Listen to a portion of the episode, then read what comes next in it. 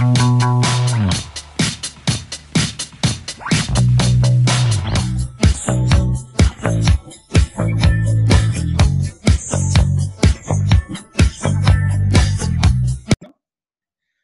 ¿qué tal? ¿Cómo están? Bienvenidas y bienvenidos a un nuevo episodio de Radio Jucam. Estamos acá en tus episodios como pan caliente. Si no vieron nuestro episodio anterior con el diputado Víctor Zanella, los invitamos a verlo en Spotify o si no en la página de Facebook de Jucam, Guanajuato. El día de hoy, primeramente saludo a mi co-conductora Claudia León. ¿Cómo estás, Clau? Hola, Jorge. Muy bien, gracias. ¿Y tú cómo te encuentras? Todo bien, todo bien, aquí adaptándonos a las clases virtuales, pero estamos con toda la actitud. Y esto es porque tenemos a un gran compañero, un gran amigo proveniente de la ciudad de Villahermosa, Tabasco, pero adoptado por Puebla, Puebla. Él es Jorge Ocaña. ¿Cómo estás, hermanito? ¿Cómo te encuentras el día de hoy? Tocayito, hermanito, perfecto, este, excelentemente bien. También poniéndonos acorde, hoc a las clases en línea. La verdad es un, es un cambio, un giro en la balanza completo, pero pues hay que, hay que adaptarse al cambio. Hola, ¿cómo estás, Claudia? Un gusto, un gusto estar contigo, un gusto verte. Espero que estés muy bien también. Y sí, tienes mucha razón, Jorge, de Villahermosa, pero adoptado por esa hermosa ciudad y ese hermoso estado llamado Puebla de Zaragoza. Bellísimo. Exactamente, hermosos los dos. Y como dice Thomas Kuhn, pues es un nuevo paradigma esto de las clases virtuales, pero aquí en Radio Jucam hemos adoptado la virtualidad desde hace mucho y el tema se relaciona un poco. Vamos a hablar el día de hoy sobre el impacto de los medios de comunicación en la juventud y especialmente vamos a enfocarnos en la actualidad de los medios de comunicación. Y es por eso que tenemos aquí a Ocaña, debido a que tienes experiencia en este rubro, ¿no, hermanito? Cuéntanos quién eres, a qué te dedicas, qué has hecho en tu vida, por qué te relacionas con este tema, por qué te apasiona este tema. Claro que sí, Jorge. Bueno, pues ya Jorge me conoce, pero me presento formalmente. Mi nombre es Jorge Ocaña. Soy alumno, estudiante de Derecho para la Benemérita Universidad Autónoma de Puebla. Ahí hemos estado trabajando también. Y en mi vida profesional trabajo para un medio informativo poblano llamado Contracrítica. Ahí ya salió de gratis la publicidad. Este, para Contracrítica, en el cual funjo como revisor de información y también hay un noticiero que se da en el cual yo funjo como conductor y entrevistador porque es noticias y entrevista, entrevista y noticias. Entonces sí, sí estoy un poquito sabido sobre medios de información. No soy un experto, no soy un experto, pero sí va a ser una plática interesante, se los prometo. Tienes experiencia, vaya, ¿no? Pues ya dos añitos en este negocio sí te dejan ver y aprender un poco de cosas, ¿eh? Poquito, ¿no? Y bueno, sí, un saludo para Contracrítica. Qué padre, ¿no? De hecho, ese programa también participas tú, Jorge. Eh, no me han invitado a 420, pero en ah. colaboración con Contracrítica sí he participado. Pues vamos a darle promoción, ¿no? Tenemos un programa que se llama Opiniones Encontradas y ahí es como colaboro con Contracrítica. Sí, de hecho, yo a Jorge sí he tenido la oportunidad de escucharlo por ahí en Contracrítica, pero ya lo sabe la audiencia, ya lo sé yo. Jorge Ocaña también tiene su programa ahí en Contracrítica. Y una pregunta que a mí me gustaría hacerte, Jorge Ocaña, es, ¿cómo influyen los medios de comunicación actualmente con esto de la pandemia en nuestras vidas? Mira, para, para responder esto tenemos que irnos antes de la pandemia. Ok. Y tenemos que irnos en específico quizá al 2018, dos años atrás. ¿A partir de las elecciones? Mm, no de las elecciones, sino desde antes. Empezamos a vivir un mundo realmente globalizado. Y desde años antes, por ejemplo, en Estados Unidos, desde hace 15, 10 años, ya empezábamos a ver youtubers, ya empezábamos a ver influencers, este tema, ¿no? Eh, una nueva fama que se hace debido a las redes sociales y al Internet, ya no a la televisión o a la señal abierta. Entonces, aquí en México, a partir del 2017, 2018, ya, ya existían youtubers, ¿no? Ya existían influencers, pero en esos años vimos un boom de los mismos, porque vimos un boom de los medios.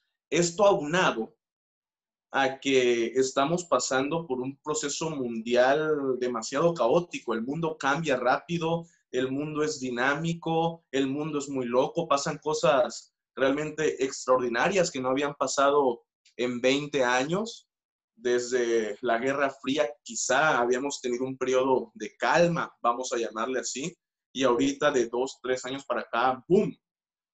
Algo acá, algo pasa en Irán, algo pasa en México, algo en Estados Unidos, algo en Venezuela, algo en Rusia. Cada minuto está pasando algo. Entonces, ese, ese no es un desorden ni es un caos.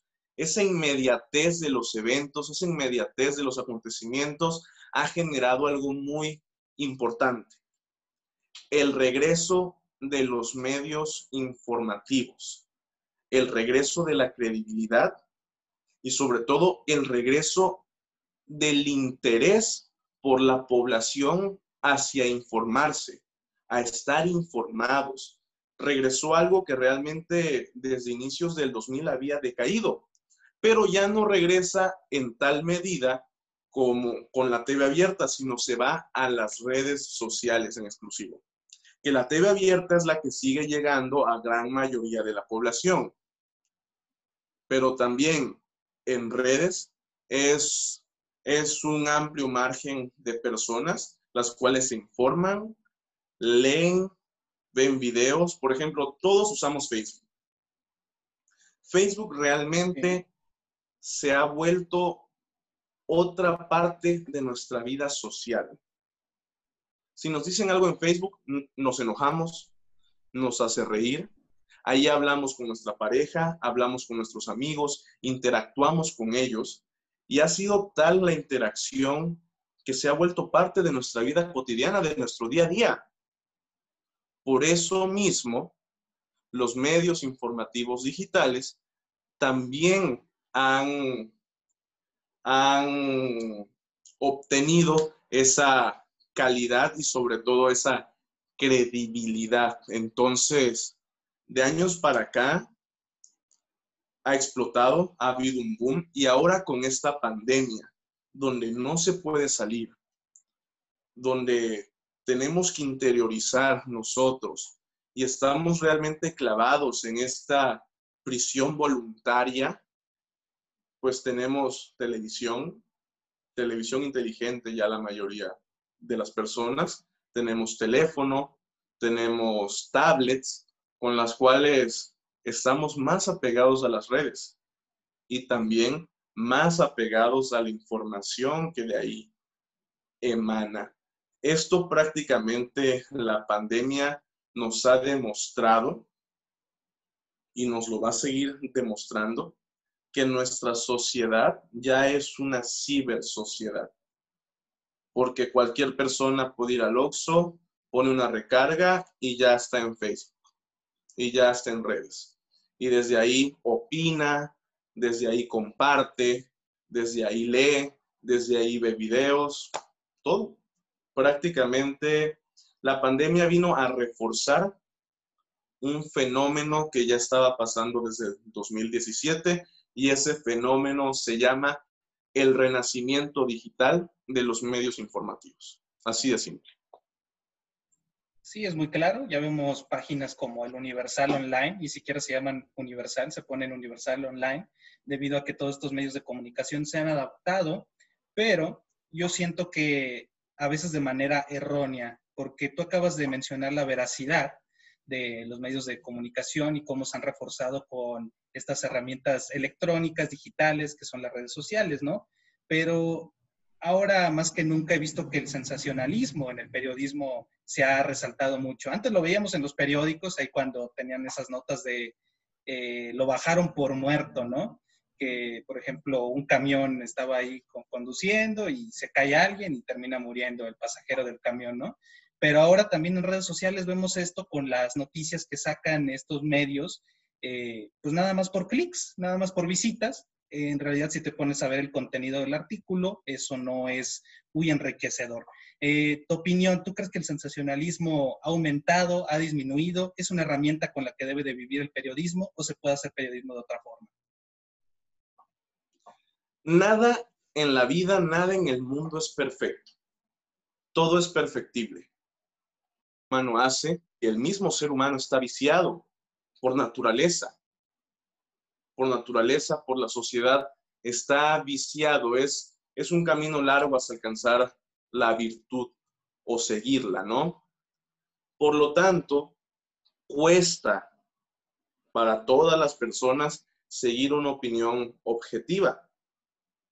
Y es una lástima que para muchos medios, eh, para algunos, la gran mayoría, eso ya queda a ustedes, para muchos medios esa objetividad tenga un precio.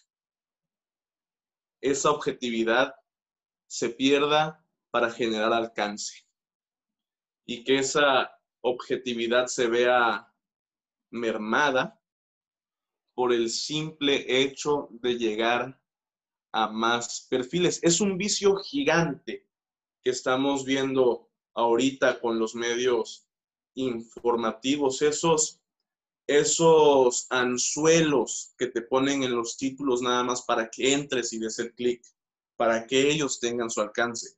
Recordemos que en, que en una administración, bueno, que en cualquier página, ya sea en redes sociales o sea página web, página en internet, uno puede ver el alcance, las personas que lo visitan, el género, edades y datos de, cada persona que entra, ¿no?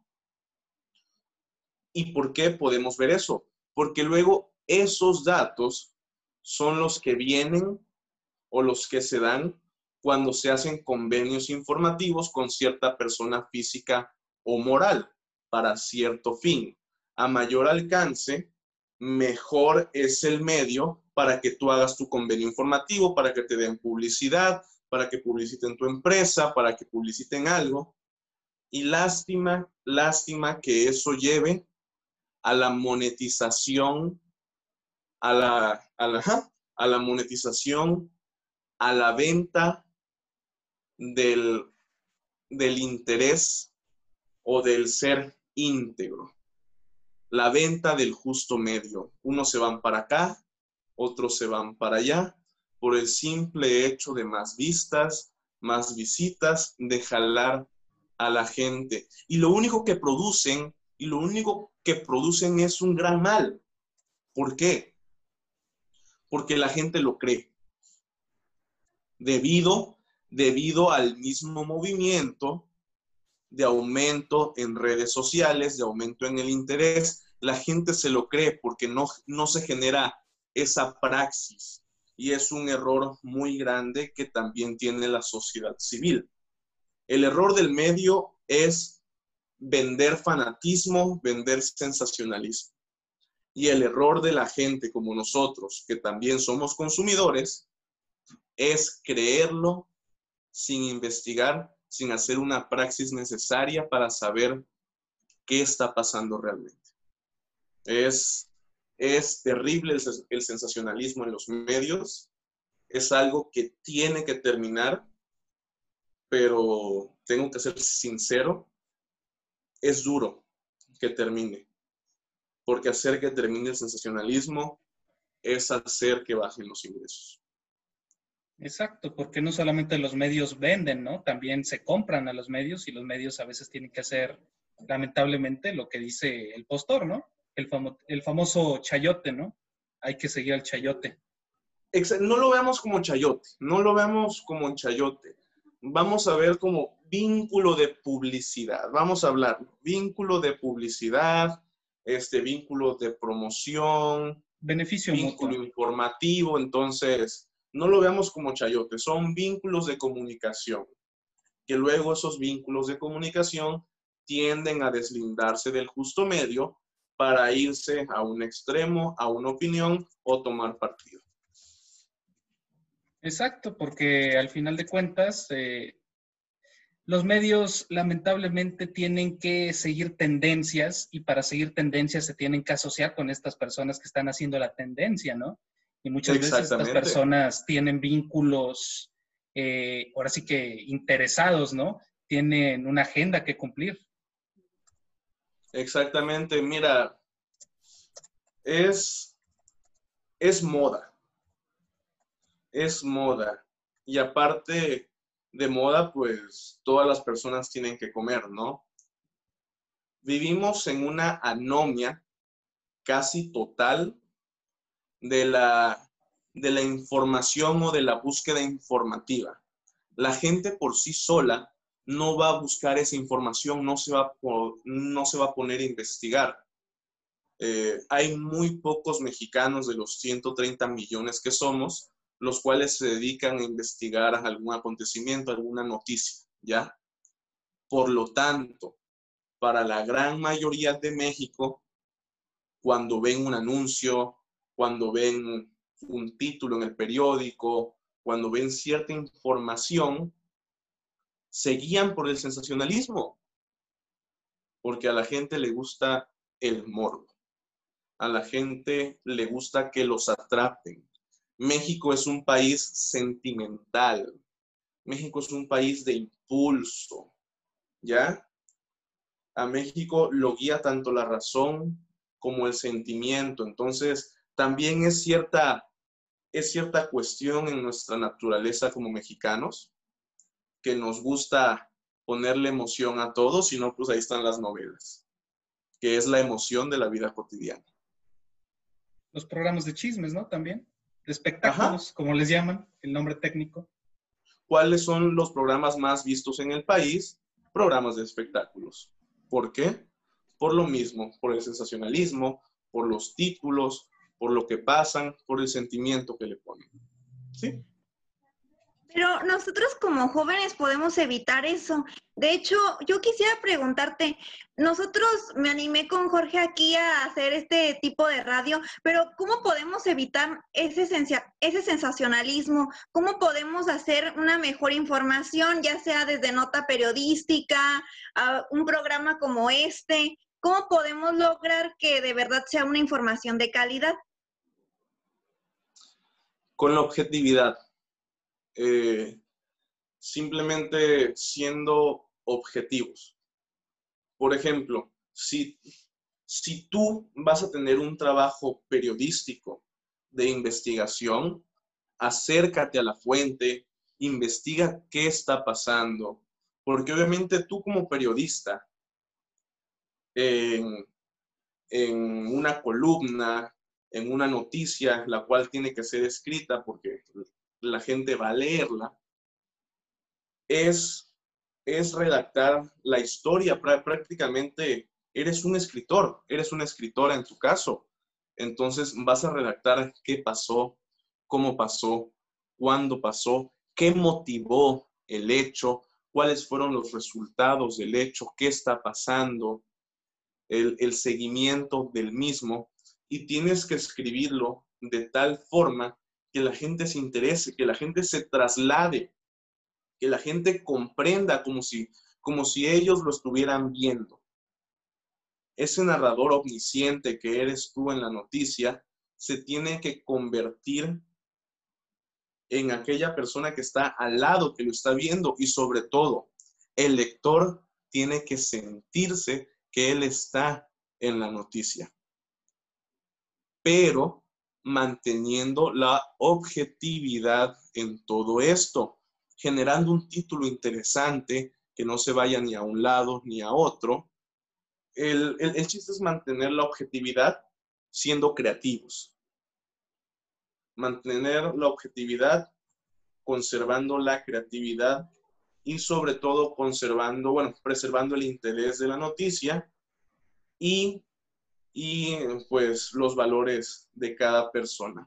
Si tú eres una persona de valores, de un ideal bien definido, se va a presentar, se va, se me fue la palabra, se va a plasmar en tu noticia, en tu video informativo, en tu columna, en cualquier cosa que hagas. Si eres una persona objetiva contigo misma, con tus semejantes, con tu familia, con tu sociedad, será un trabajo periodístico objetivo el que hagas.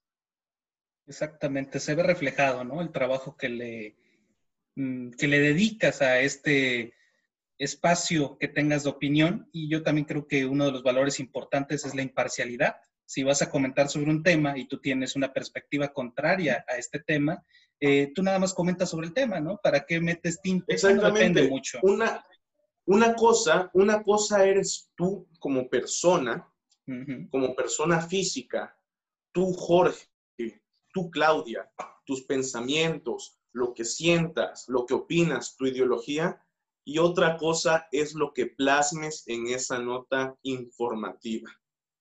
Una cosa es tu vida privada y otra cosa muy distinta es tu vida pública y lo que hagas con ella. No puedes trasplantar tu ideología privada al dominio público. Sí puedes, muchos lo hacen, pero no es, no es lo correcto. No, no es lo correcto. Y regresando al tema de Claudia, nosotros los jóvenes tenemos la misión de ser esa alternancia, de, ser esa diferencia. Pero ¿qué pasa? Y ustedes mismos lo han visto. Ustedes conocen, conocen personas que sí, comenzaron al sistema, se le conoce, se le acepta, se le critica y luego se le cambia. Y ustedes mismos puedo jurar que conocen personas que criticaron ese sistema toda la vida, lo conocieron, lo reconocieron, lo aceptaron y ahora son parte del mismo, porque se fueron con las mieles que esa falta de objetividad plasma, que esa falta de objetividad te da.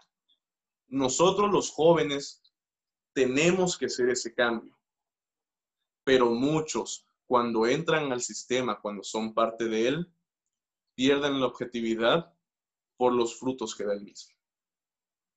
Es, es triste, pero real, desgraciadamente. Pocos somos hasta este momento, yo, yo lo digo, los objetivos.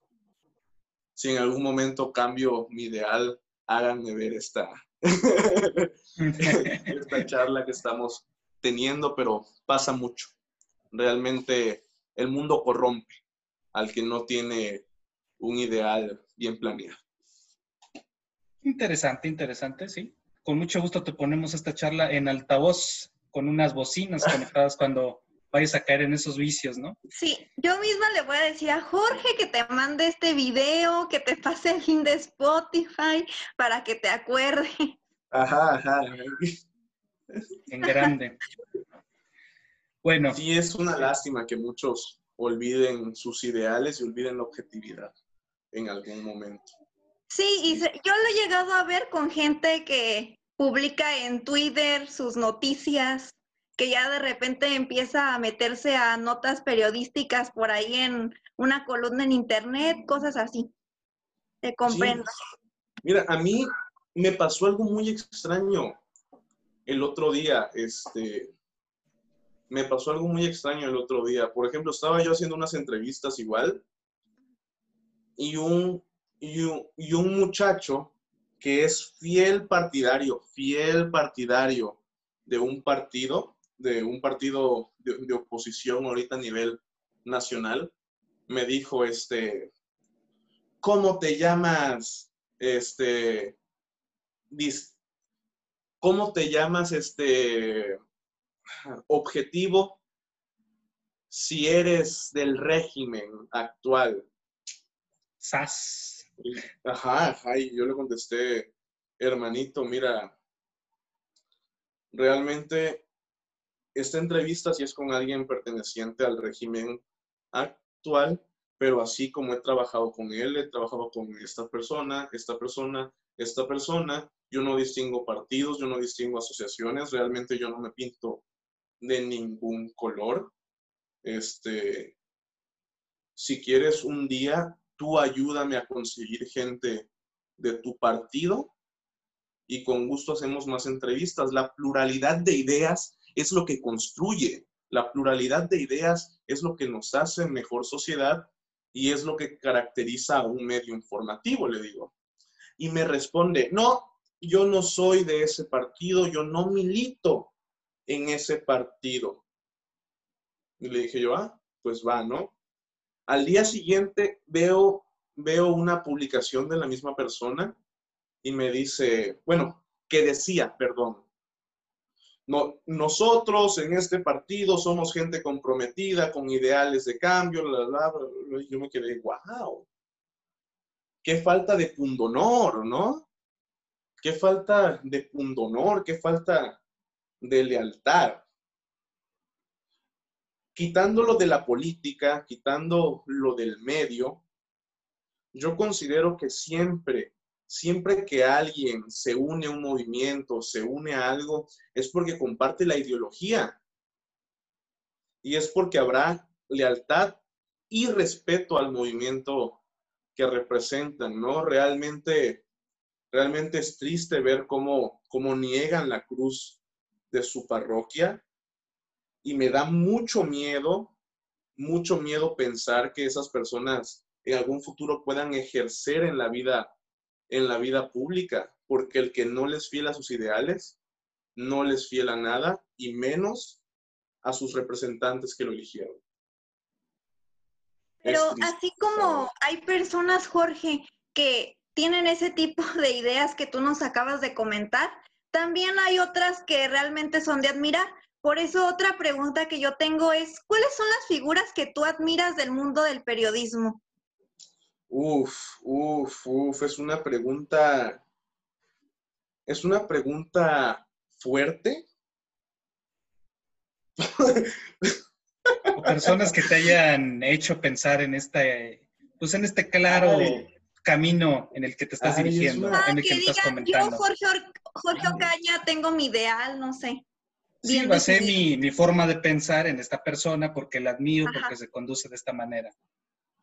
Mira, es una pregunta fuerte. ¿Por qué? Porque decirte a, decirte a alguien, darte nombres, va a eso, a irme hacia un punto. Aunque yo no tenga ese punto, se va a interpretar así. La bueno, gente... te la cambio. Dime tres pues, personas que admiro.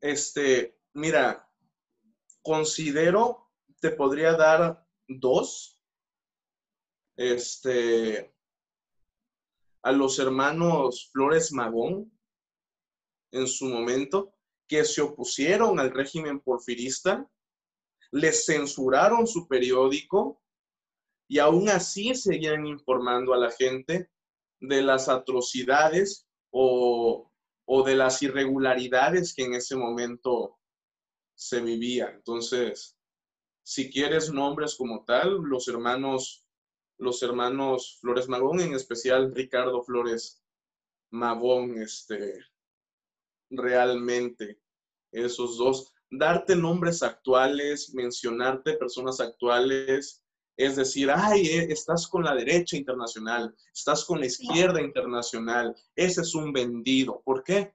No somos moneda de oro para caerle bien a, a toda la gente. Entonces sí, Sí, mejor te doy esos dos nombres por lo que pues, de hecho pueden ser nombres de la historia. Pueden ser nombres de la historia como lo comentas. Los hermanos Flores Magón son un ejemplo de un buen periodismo, aunque no sean de la actualidad. Mira, no hay bien ni mal. No existe el buen periodismo ni el mal periodismo. Existe el periodismo objetivo y el periodismo mediático, vamos a llamarle así, ¿no? Y realmente cada persona tiene sus intereses propios, hasta en el medio. Y ellos tenían pues intereses revolucionarios. Pero pues en este caso, por la acción de desafiar al régimen que era preponderante en ese tiempo y que sabíamos esa frase famosísima de mátalos en caliente, es algo de mucha valentía. es algo de mucha valentía. Motivados por intereses personales, pero el hacerlo, el ser esa chispa, uff, uno dice, wow, tenían las botas bien puestas. Yo creo que fue un ejemplo adecuado, eh, tiene concordancia con lo que nos has dicho en esta plática. Y ahora, para concluir, una pregunta tal vez... Pues, ¿Cómo que para concluir estamos empezando? Yo me estoy...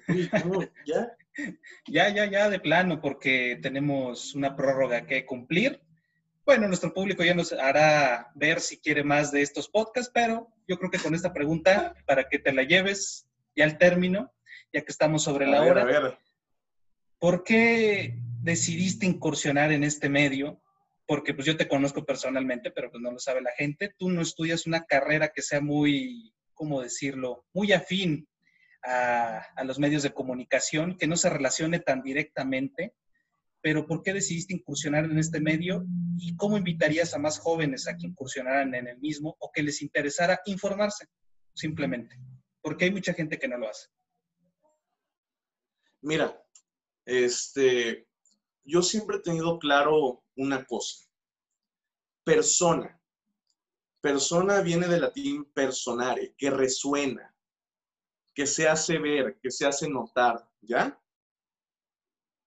Por lo tanto, la voz de cada uno de nosotros, y, quiero que lo sepa el respetable público, cada uno de, nosotros, nuestra voz importa, nuestra voz suena, nuestra voz es relevante, pero para que suene más y para que tenga un verdadero significado, hay que estar informado y preparado. No es hablar por hablar, es hablar sabido, es una historia pues un tanto interesante para mí, ¿no? Porque es mi vida y llegué ahí de la nada. Yo estudio Derecho, ya lo dije, soy, soy abogado about to be, por ser abogado, este... ¿Abogánster? Ajá, abogánster. Como nos dicen. Estudias Derecho para ir chueco, ¿verdad? Bueno, el caso es que... Ay, el caso es que unos amigos, bueno, unos conocidos, eran, eran igual conocidos de un señor al cual yo aprecio mucho, se llama Miguel Ángel Vázquez de la Vega, yo lo aprecio, todo, todo mi cariño, mi respeto y admiración al maestro, exactamente, ya lo dijo Jorge. Él tenía un programa, ahí te va, mi, mi admiración, ¿por qué? porque es un señor ya grande de edad, sesenta y tantos, casi a los setentas, el cual por años tuvo un programa de radio y hace tres años lo cambió a redes. Se modernizó, adaptarse o morir. Y él dijo, yo no voy a morir, yo me voy a adaptar. Y lo pasó a redes. Entonces, en ese miércoles, ¿no? Pero creo que ahorita ya Lunes, miércoles y viernes. Lunes, miércoles, En ese cambio, eh, él necesitaba pues la opinión juvenil o él le dio pauta a la opinión juvenil. Eh, un, un, conocido me invitó al programa del maestro, entonces ya fuimos y recuerdo que de todos los que fuimos, al productor y dueño del canal, que igual le, le mando un gran saludo, Víctor Cabrera, le gustó tanto mi participación y le, y le gustó tanto la mecánica que manejamos el maestro Miguel Ángel y un servidor, que, que dijo, ¿saben qué? Que se quede, que salga todos los, todos los viernes, perdón, que se quede. Y ahí fue donde comencé, no como tal en un sentido informativo 100%, sino era más de análisis político, social e histórico, porque ese era el contenido del programa. Conforme fue pasando el tiempo, a la gente le fue gustando mucho, realmente, pues no creo tener una cara muy bonachona o así como de Sebastián Rulli, como de galán, pues, pero... ¿Sí crees? Pero pues por lo menos doy el gatazo. Y ya, y fui, y fui pues yendo todos los, días con el programa. De ahí me salió otra oferta de trabajo con una persona que ahora lo considero un gran amigo, Octavio Chanona. Este, otra oferta ya como, como análisis político. Realmente eran, eran las elecciones del 2018, recuerdo. Entonces salió la oportunidad de trabajar ahí en ese medio, que duró poco tiempo. Y después, o sea, terminó mi, mi periodo en ese programa, también en el del maestro. Entonces me quedé pues un tiempo sin hacer nada, ¿no? Un sabático. Me mandan un mensaje, me manda un mensaje, este, un amigo que su papá es dueño de un periódico en Puebla y me dice, hermano, ¿sabes qué? Yo voy a empezar un proyecto, se llama Contracrítica. Ya le dije a mi papá que pues el periódico es negocio de la familia, pero yo quiero empezar a lo mío. Yo no me siento bien agarrando algo nada más por herencia, sino yo quiero empezar a construir, quiero demostrar que también, que también puedo dar. Entonces, acompáñame, acompáñame. Yo tenía un problema, un problema con una persona muy poderosa en Puebla en ese momento. Entonces, este, estaba indeciso si sí o si no, al final dije que sí y el programa ha estado gracias a la vida, gracias a Dios, a quien, a, quien crean ustedes y agradezcan, pues ya más de un año y el proyecto ha ascendido, ha ascendido más de lo que imaginábamos nosotros en este periodo y pues así me quedé como informador. Es algo que me gusta hacer, es algo que disfruto mucho, disfruto ir a eventos, disfruto las conferencias de prensa. Realmente, en lo personal, me gusta estar informado de lo que pasa y me gusta mucho informar a la gente. Tengo una frase que pues se inventó en el programa y la usamos como la frase del medio ya. Tengo la obligación de informarles porque ustedes tienen el derecho a estar informados. Eso eso o esa frase ha sido el pilar de mi vida estos últimos años y créanme estoy muy agradecido con la vida misma por permitirme hacer esto. Y así fue como llegué y así fue como estoy. Ahí tienes a otro ejemplo. Hace rato no querías dar ejemplos y está el maestro Miguel Ángel, que gracias a su figura, gracias a su ejercicio tan pulcro que hace sobre análisis político, histórico, es que mucha gente se ha inspirado y le ha gustado el programa que hace y qué bueno que te gustó y que ahora ya eres una figura más o menos establecida, se podría decir, ya que no tenemos el renombre que otra gente, pero... no me considero establecida, ándale, pero sí, pero sí realmente sí, sí me puedo dar eh, como que la libertad de expresar una opinión y que sea seguido por un grupo de personas. Obviamente no, no estoy en las grandes ligas, no aspiro a llegar a las grandes ligas, no, no tengo ese, ese, ese anhelo. El anhelo genera sufrimiento. Sufrimos en esta vida por el apego, el anhelo, entonces no me lo hago llegar. Soy, soy taoísta en ese aspecto, el Wu Wei. El Wu Wei es el no hacer, el trabajar, prepararte, estudiar y las cosas llegan. Entonces, esta parte de mi vida se ha basado así. Me he preparado para algo que no sabía que iba a llegar y llegó. Entonces, veremos qué más puede pasar. Mientras tanto, no lo aspiro. No me considero una persona establecida en el medio para nada, pero sí con un muy buen comienzo y sobre todo gracias al respetable público, que sin ellos, pues el medio, un servidor, todos nosotros no seríamos nada. Esto es gracias a ustedes, a su interés por los medios informativos. Exactamente. Y ajá, sin ustedes, respetable y querido público, no, no somos nada más que soñadores. Exactamente. Bueno, eso creo que redondea tu experiencia y yo creo que a pesar de que no somos figuras establecidas, tú principalmente que ya tienes un tiempo practicando esto, eh, realizas el ejercicio a pesar de no estar profesionalizado en el mismo con responsabilidad, eh, lo cual es una práctica que se ha perdido dentro del medio, eh, dentro de los medios de comunicación en general, y es por eso que te felicito de una manera gracias, personal. Hermanito, gracias. por haber llegado hasta donde estás. Y mira, y, cuento una última cosita. Este, Hay que saber separar, somos seres humanos, hay que saber separar a esa persona mediática de la persona física real, ¿ya? Por ejemplo, yo, he tenido pues dos o tres encontronazos con personas, familiares, amigos muy cercanos que me dicen, ¿cómo puedes poner eso en tus perfiles? ¿Cómo puedes decir eso si eres una persona y estás para esto? Y mi respuesta es, hermanito, te tengo agregado en mis redes personales porque pues este soy yo, ¿no? Me escuchas hablar porque pues este soy yo. Si quieres una opinión fundamentada, si quieres una opinión crítica, investigada de lo que está pasando, te invito a leer mi columna, te invito a ver el noticiero, te invito a checar el medio. Contracrítica, ahí lo puedes ver. Mientras tanto, aprende a separar la persona del personaje.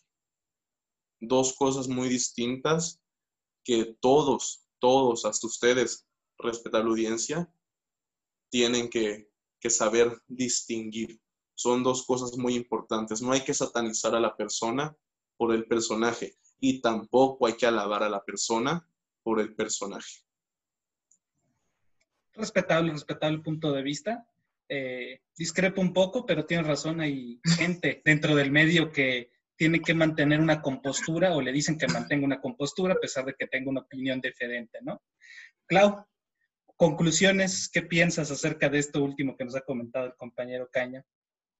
Que tiene toda la razón, Jorge. Una cosa es nuestra opinión personal, yo como Claudia, y otra ya sería, por ejemplo, que yo estuviera en contra crítica, ya con fundamentos, con una buena opinión. Debemos de saber diferenciar entre esos dos aspectos. De hecho, a mí también me han pasado cosas similares donde la gente que yo tengo agregada se molesta por una que otra publicación que yo pongo en mi Facebook, pero realmente a partir del día de hoy les voy a contestar justo con ese argumento de Jorge, que me pareció muy certero y que está en toda la razón.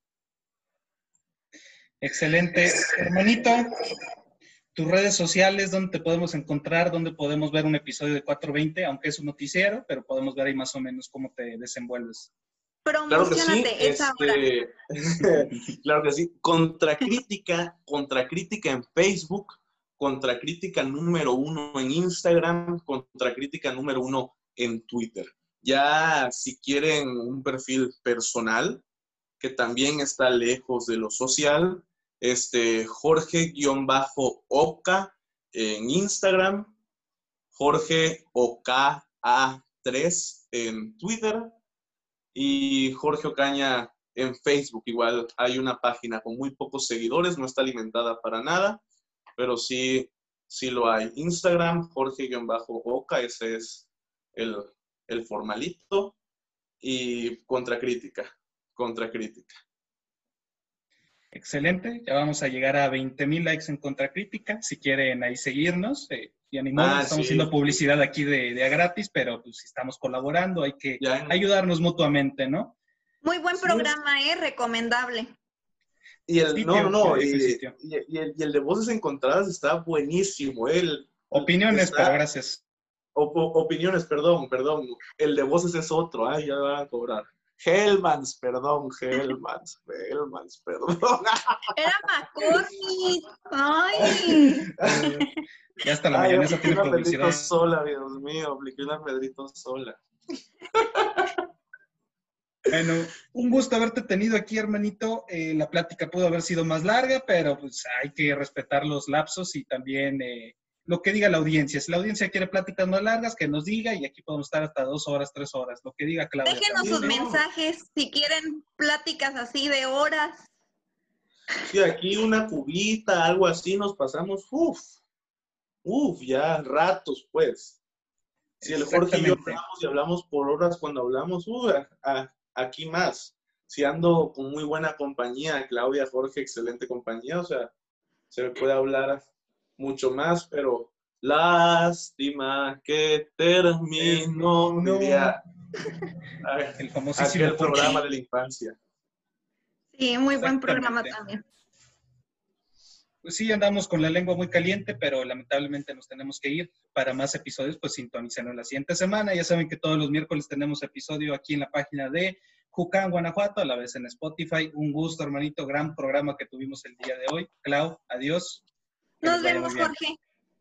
Cuídense.